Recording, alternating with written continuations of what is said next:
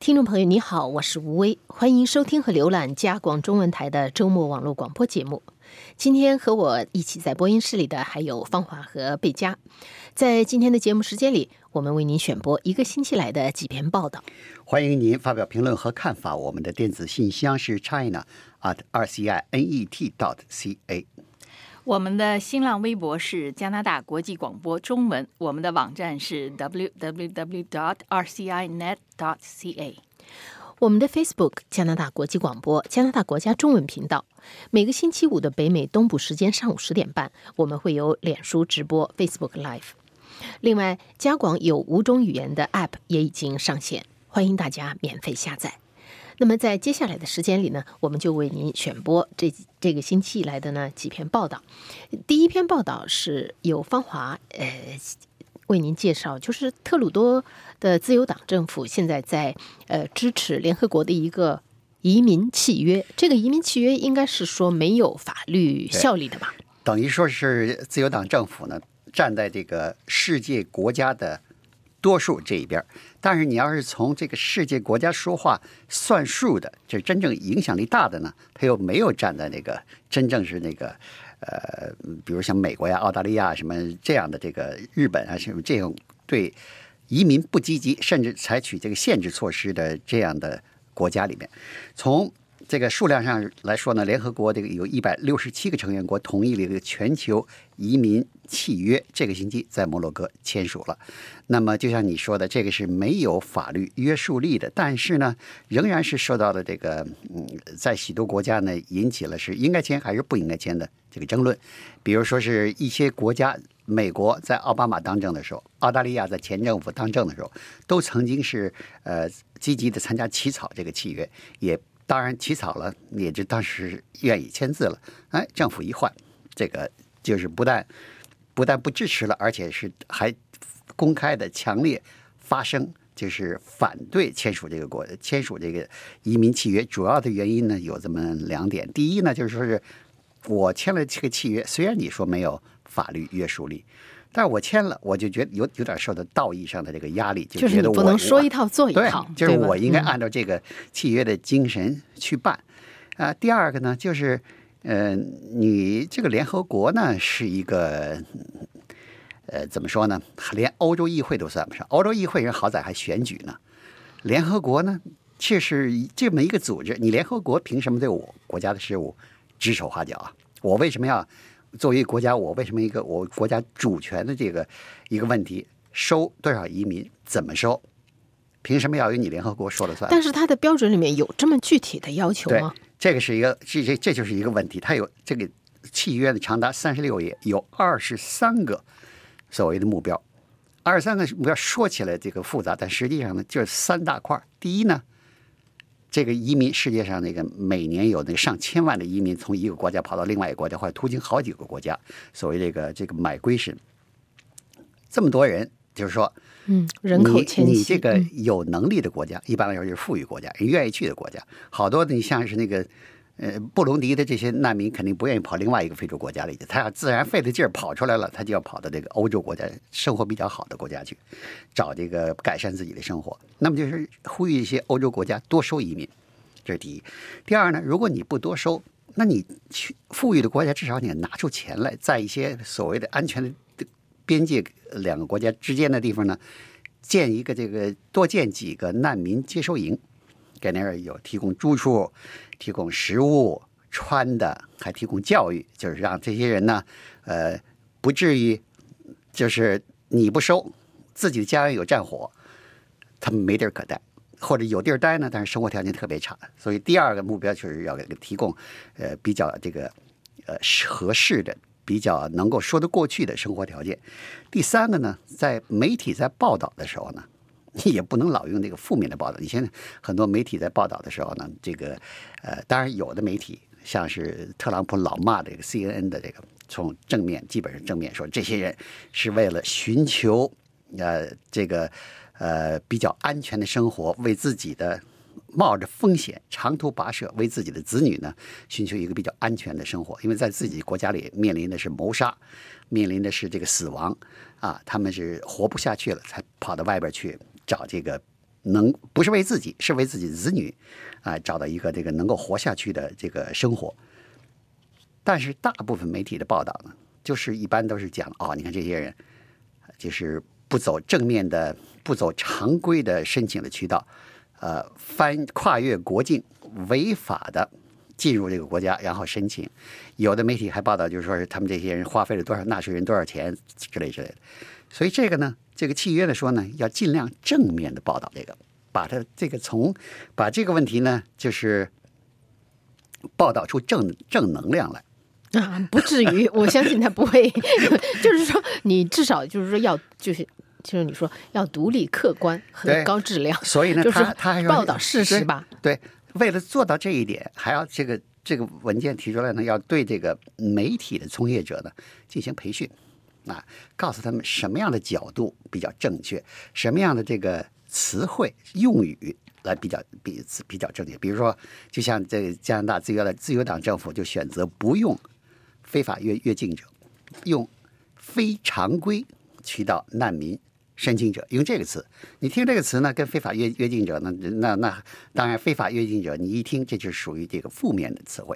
一听呢就是这些人干了是违法的事情了。那非常规渠道的这个 难民申请者呢，啊，我这个是比较中性的，我只不过没走你的所谓的常规渠道，对不对？所以这个，所以要、呃这个有这么三大块的目标，规定了很多的细节、培训啊等等等等。如果要让特朗普来说呢，他肯定说你们这帮人政治不搞老又搞这些政治正确这这一套，所以，嗯、受到一些国家每个基本基本上每个国家都有人反对。加拿大呢持反对立场呢就是保守党，跟从保守党分裂出来的那个加拿大人民党那是更反对这个这个签署这个契约。但是这个自由党政府呢就反唇相讥说呢，你保守党领袖谢尔说你反对这个契约呢，就是因为你为了跟从你党分裂出的那个更右翼的那个那个党派呢，人民党呢争夺选票。因为那个呃，伯尼埃率领的这个自由呃人民党呢，坚决反对非法移民，要强力解决非法移民问题。那跟这个契约呢，显然是呃不搭界的。所以呃，自由党的反唇相讥，说你反对谢尔，你反对也是为了争夺选票，你要别指责我。自由党多数移民是为了选票，你好不到哪儿去，你也是为了选票。那么就是现在加拿大的这个加拿大政府现在已经签署了这一份全球移民契约了，对吧？嗯，好，那么好，我们接下来来换一个换题话题，就是贝加呃这个星期实际上连续报道，我们这个星期这是整个星期这个嗯。整个星期加拿大全国媒体，不管是英语、法语还是华语的媒体，都在关注的，就是一个是就是加拿大的呃加拿大的两名加拿大人，其中一个是加拿大前驻华外交官康明凯，就是他们在中国呢，呃现在处于就是被呃被拘押，对，被拘押的这个状态。呃，在这之前呢，呃，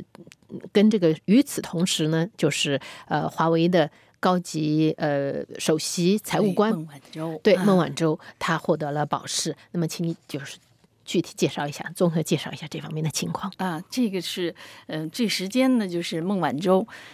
呃，我们的新闻里就是在孟晚舟被加拿大警方应美国警方的要求，嗯、拘捕以后呢，这就是我们这整个星期经历的这个保释听讯。中国方面呢，就是呃扣押了，这是先后。我在写这篇报道的时候呢，他们中国方面拘押的是呃前驻华外交官康明凯，在这之后呢，又拘押了另一名在在华的加拿大人，嗯、他也叫 Michael，但现在中文就译成迈克尔。中文译成迈克尔，可能他在是因为他在中国的时候，他用的就是这个名字，但实际上他的姓是 Spaver 斯帕沃，我把它译成斯帕斯巴沃。对，但我们现在呢，就只说嗯他叫迈克尔和康明凯。加拿大方面就对对这个中国拘捕在华的加拿大人呢是非常担心，尤其我在我这篇报道里主要写到康明凯呢是嗯、呃加拿大的前驻华大使赵普，就是 G，嗯 s a n j a c 他是康明凯的前上级，他在接受采访的时候，他就是非常非常的担忧康明凯面临的中国的不会面临中国的不公正的司法程序。因为赵普当时在任上的时候，二零一四年他就经历过这么一个特别沮丧的一个案例，那就是加拿大人加勒特夫妇。加勒特夫啊，那是是那是赵普在任的当时赵普在任上，赵普就说是，呃，他那个当时中国是以窃取国家，当时是嗯。对加勒特是说他窃取国家机密对罪，对。但是加勒特当时他自己说，他在采访里说，其实他完全不知道怎么回事儿，所以而且他也一直没有律师的那个，也没有给他律师，所以他们现在至少一，大概是一年吧，头一年没有律师，所以嗯赵普在采访里就很担心，康明凯也会也不会有这样的待遇，就是他他就不能有正常心理的协助，就是不会有正常的律师的协助。另外就是说，是不是能够看到领领事馆官员，现在还不知道，对吧？对嗯，不过有有一点嗯背景，就是当时在加勒特被在中国被拘捕的期间呢，加拿大好不容易有机会提供嗯、呃领事协助的时候呢，康明凯参与过这一点，所以他应该很知道他在中嗯国住过，而且他康明凯在中国的时候，呃，也一直很关注。就在我的跟呃《新报》编辑赵其新的采访中呢，他就说康明凯当时也是很关注中国的人权状况，所以他应该。对这些就是中国嗯、呃公安方面可能所采取的措施都会都会有所了解，希望他有所准备。就是如果一个人被关起来，其实我想所有人都会觉得挺绝望的，这也是大家为什么这么担忧的原因。嗯，加勒特就是就是当时也。为了营救加勒特，好像康明凯也出了不少力。那么，那个加勒特在接受采访的时候，他就讲到说，这个康明凯他会遇到什么？就是他说，不见得可能不会被殴打，不会被虐待，不会，但是呢，会有很强大的心理压力，心理而且呢，会把你放在一个完全与世隔绝的环境里面，那就是说完全 in the dark，就什么都不让你知道，你完全看不到报纸，听不到新闻，甚至在在加勒特那个案子里面，就是即使你在见领事馆。官员也是不允许你谈论案情的，就是等于是完全隔绝了你的正常的信息渠道，呃，心理压力会非常大。对，另外前加拿大驻华大使赵普还说到，就是他特感到特别担忧、痛心的一点，就是说他在任上，因为加勒特的那个案子，他一直解释这他是。没法干预司法程序的，但是呢，中国中国方面始终就要求他说让加拿大的哪一个政府高官了去给某某法官打电话通融，但是他就说他就对这个中国方面既不能完全理解，也不相信有司法公正这一点感到很痛心。因为这个我我做了一篇报道，这个一一位听众给我留言，我这报道就是讲的就是，呃。可能呢，有一些专家认为呢，就是北京政府可能是觉得自己在中国的这个呃国土范围内，呃控制司法机构呢比较得心应手，比较容易一点。他所以他们不不相信什么外国政府，什么美国、加拿大，你总统当总统当总理的，你说话人家法官置若罔闻，他不信这一点。然后一位听众说，嗯，这个是。呃，司法独立，加拿大是肯定司法独立了，因为是他不听那个总理特鲁多的，当然人听美国的，听听美国这个这个特朗普政府的，所以当然这是讽刺的意味，说出这一点。但是确实是两个国家的这个司法系统的不一样，对于。中国政府的领导人来说呢，他一再讲，就说是应该是立刻释放孟晚舟。实际上呢，那释放不是谁说一句话就可以了，而要法官来说话。现在就是，即使我就想说，即使你能把加拿大外长抓起来。他恐怕那个法官恐怕也不会，他还是会一板一眼的。我觉得以前中国人形容说，呃，两耳不闻窗外事，一心只读圣贤书，对法官来说其实有一点合适。他只看法律，你就算把外长或者是总理抓起来，他也要在法律里他的圣贤书里找出一条来说，你可以采取某些某些措施来营救国家领导人。当然，当然你当然你说这个这个法官会不会受政治因素的影响？肯定会。人是生活在这个社会里面的，所以外面的这个根本不可能做到两耳不闻窗外事。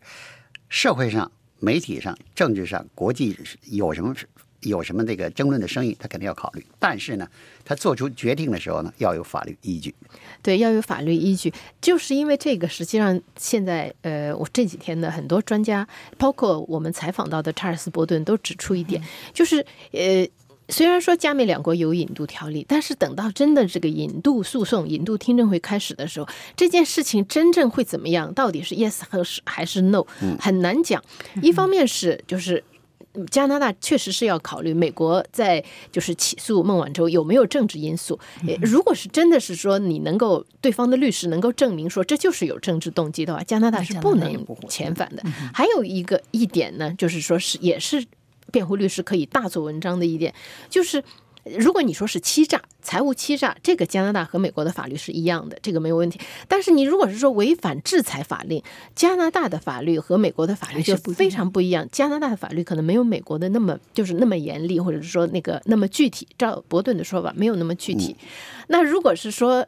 所以。呃，昨天晚上我听见那个 CBC 的那请的那三位就是评论员也是那样说，这个事情真正到最后到底是 yes 还是 no 很难讲。但是就是，但有一点大家都有共识，你不管是反对党也好，评论员也好，就是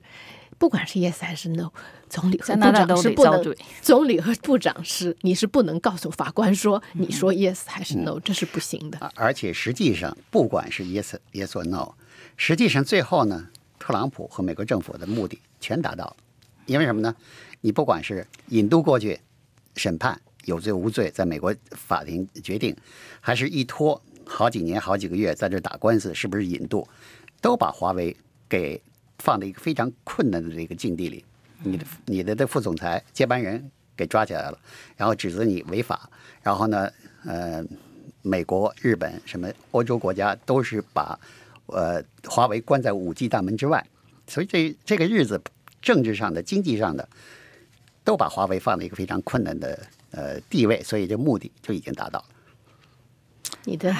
你的这个还有一个，还有还有对我另外呃，我另外采访了赵吉星，他主要是因为他嗯，他是那个嗯，在中国的时候他待了四年，那个时候认识康明凯的。他我主要当时想很想问问他嗯。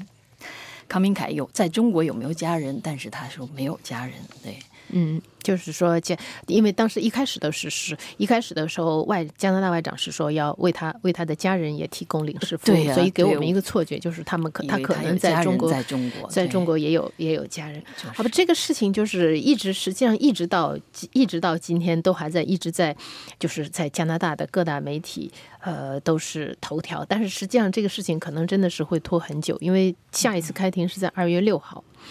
那么接下来会有什么发展呢？我我们肯定会还会有后续的报道。好，接接下来呢，我们来往讲下面一个话题吧，就是 完全是不一样的方法。你介绍了一下。抽大麻的礼仪。嗯，对，这个加拿大这个广播公司呢，有记者发表了一个报道，专门讲抽大麻有什么礼仪。我看了看了以后，基本上就是两点：作为客人，你讲什么礼仪；作为主人，你要讲什么礼仪。作为客人来说呢，呃，你去别人的这个呃家里边做客，比如这个叫大麻派对了，那肯定是去的人，嗯，是要抽大麻的。那么很多人都都会呃。都会这个怎么说呢？那一块抽大麻，一般来说不会不会抽香烟似的，一个人叼一个香烟就自己抽完了，然后过一会儿自己再抽。一般的呢，拿香烟以后都是大家一块分享。分享的时候呢，那么这这里礼礼仪就是，嗯，如果有人递给你一支香烟呢，你不要以为这个香烟就是给你自己的，你就自己拿着。点着火，找个地方自己抽就行了，这是是不太礼貌的。那么要是跟别人分享，分享的时候怎么怎么呢？一般要是向左传，就是你抽完了以后传给左边的人，左边人再顺序的再往再往那个左边传。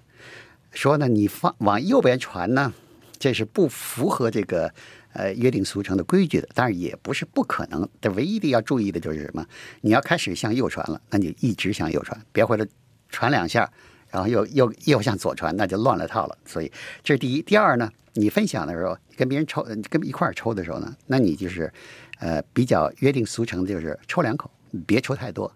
啊，扒一口，扒再抽一口，然后就传给别人。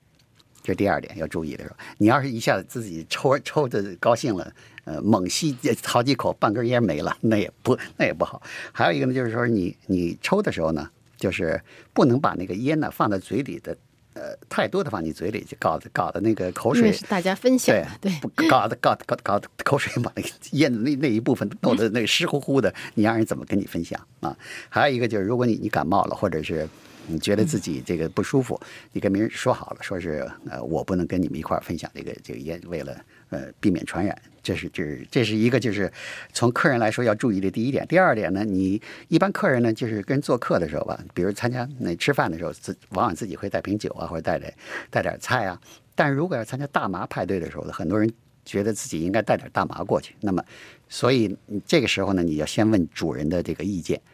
啊，是不是可以带大麻？啊，如果你真带麻带大麻过去以后呢，要把你的大麻的那个种类、成分，就是 THC 跟那个 CBD 的这成分呢，都要标清楚，因为现在是各种各样的大麻都有，而且现在的大麻跟三十年前、四十年前的大麻相比呢，这个力量就是就是这个大麻里边那个兴奋剂的那个成分呢要强得多，所以一定要是嗯。标明你的大麻是有多强的这个成分，是属于哪一种种类。另外呢，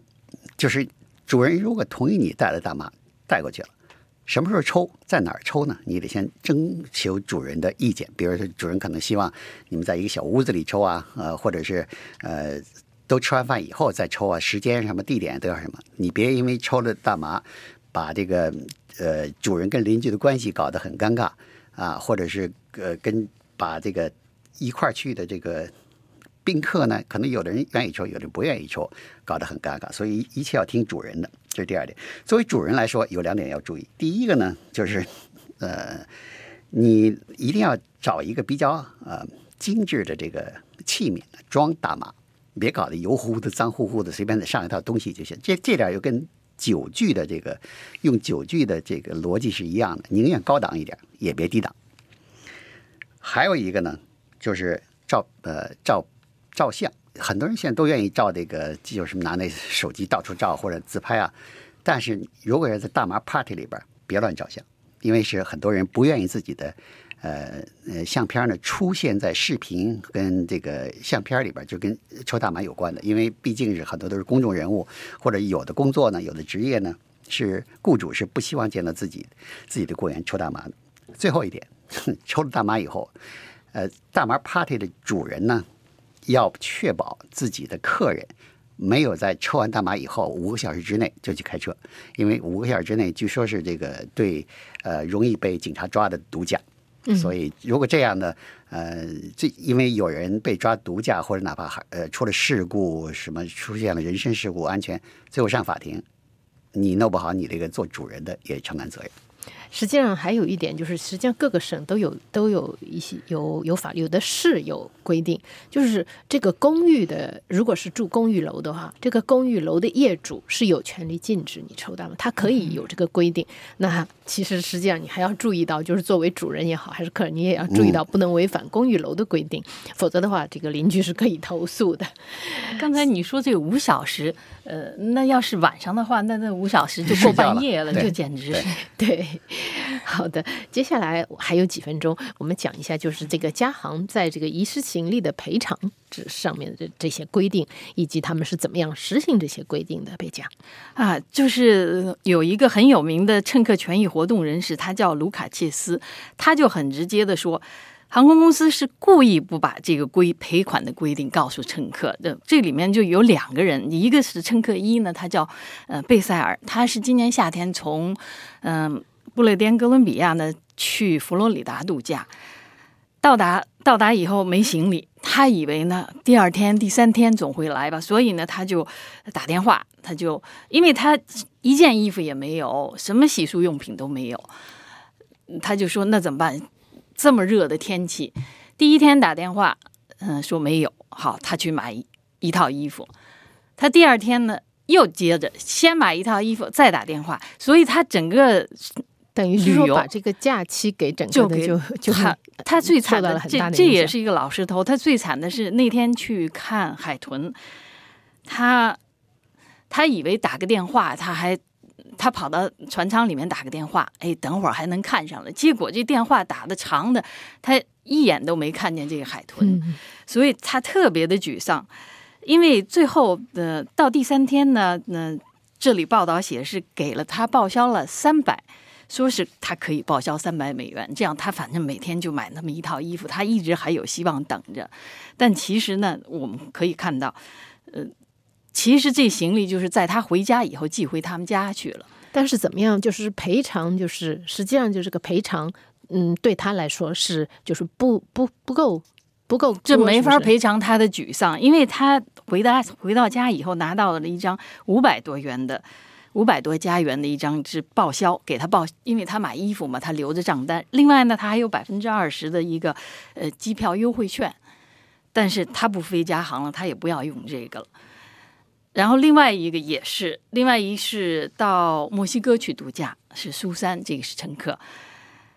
他这个加航电话服务中心告诉他说，只可以报销头五天，每天五十加元。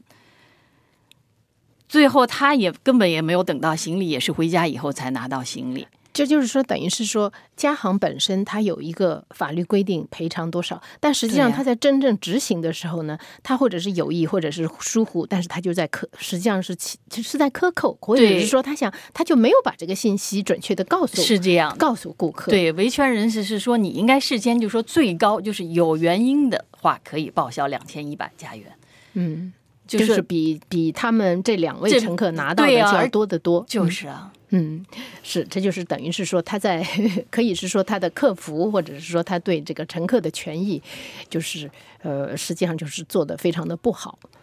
好的，我们今天这个话题就现在就先讲到这里，谢谢你贝佳。我们的节目呢到这里就结束了。我是吴威，谢谢您的收听和收看。希望您继续支持我们的节目。我是贝佳，祝您健康愉快，下次节目见。